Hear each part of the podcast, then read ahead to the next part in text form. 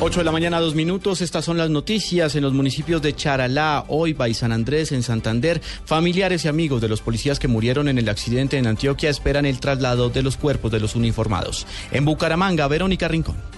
Hoy los familiares de los tres policías oriundos de Santander y que murieron en el accidente en Antioquia esperan el traslado de los cuerpos de sus seres queridos. Estela Mendoza, prima del patrullero Norberto Cáceres, natural del municipio de San Andrés, lo recuerda con nostalgia, pues hoy justamente su familiar cumplía 25 años. Pues que era muy alegre, muy respetuoso, muy dedicado a su trabajo, a su institución. Murió, como quien dice, en su lecho, lo que quería hacer en la vida. Hace más o menos mes y medio había llegado de Estados Unidos con un proyecto, algo que la policía le da para las hace allá, su inteligencia, todo eso había sido enviado a Estados Unidos. En los municipios de Oiba y Charalá, familiares y amigos también están presos a la llegada de los cuerpos para rendirles un homenaje y darles el último adiós. En Bucaramanga, Verónica Rincón, Blue Radio.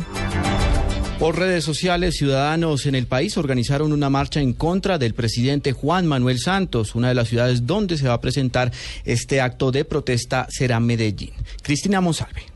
Hoy desde las 10 de la mañana un grupo de ciudadanos saldrá desde el Teatro Pablo Tobón Uribe en el centro de Medellín hasta el centro administrativo La Alpujarra. La idea, según el líder de la movilización Santiago Narváez, es protestar en contra del gobierno del presidente Juan Manuel Santos y las políticas de seguridad y desarrollo que ha implantado. Estamos en contra del deterioro de la seguridad del país. Estamos cansados de la manera como el gobierno está manejando la economía. Todo le pedimos al gobierno que ponga condiciones al proceso de La Habana. No pedimos que lo termine, pero sí pedimos que haya condiciones y que construyan la paz de mano de los colombianos. Con nosotros es con quienes debe dialogar y no solo con terroristas. El grupo aseguró que la marcha no tiene ningún tinte político y que el único fin es manifestarse en apoyo a las fuerzas militares y en contra de un proceso de paz que según ellos no ha mostrado resultados. En Medellín, Cristina Monsalve, Blue Radio.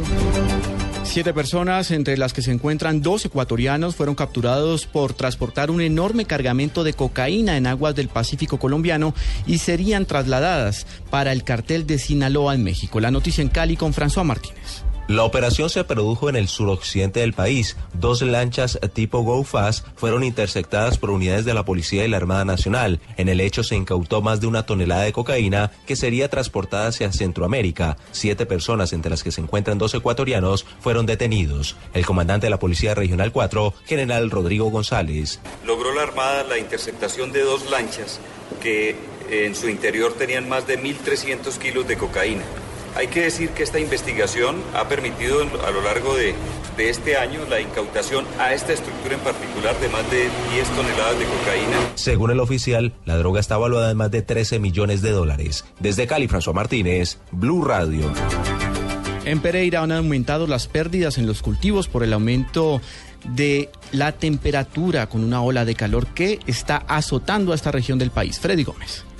Pérdidas para algunos cafeteros, igualmente algunos campesinos entre el 10 y el 25% está generando la ola de calor en Pereira y en el departamento de Risaralda. Según Álvaro Arias, secretario de Agricultura de la capital del departamento, asegura que la grave ola de calor está afectando sobre todo la cebolla, el plátano, el café y algunos cultivos frutales. Esperamos es que en el momento en que haya lluvias, se nos vaya a incrementar más el nivel porque eso afecta en los ingresos de los caficultores. Asegura además que algunos incendios de capa vegetal están afectando a algunos cultivos en la zona rural de esta ciudad. Desde Pereira, Freddy Gómez, Blue Radio. En deportes, Millonarios impuso contra Patriotas en el torneo de la Liga Águila. La quinta fecha continúa hoy. Pablo Ríos. Millonarios consiguió su primera victoria del torneo tras vencer a Patriotas por 3 a 2 en el estadio de Techo en el partido que tenía pendiente por la segunda fecha. Michael Rangel fue el goleador de la noche con los tres tantos para el cuadro azul, pero Nicolás Viconis, arquero uruguayo de los bogotanos, también fue figura y esto dijo tras el encuentro. Patriotas sabíamos que iba a ser un rival muy complicado, este, tiene muy buenos jugadores, un sistema de juego permanentemente busca el ataque.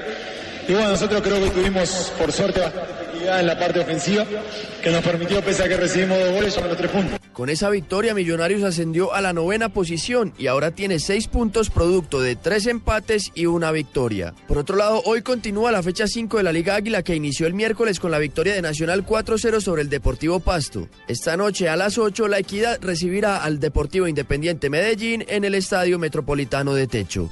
Pablo Ríos González, Blue Radio. Noticias contra reloj en Blue Radio. 8 de la mañana, 7 minutos. Noticia en desarrollo hasta ahora. La situación de los migrantes y de los refugiados que llegan en masa a las costas griegas procedentes de Turquía es absolutamente vergonzosa, dijo en Ginebra Vincent Cochetel, responsable de la División Europa de ACNUR, tras visitar la isla. La cifra que es noticia, el desempleo en los Estados Unidos en el mes de julio se mantuvo en 5,3% tras crear 215 mil nuevos puestos de trabajo, informó el gobierno de los Estados Unidos.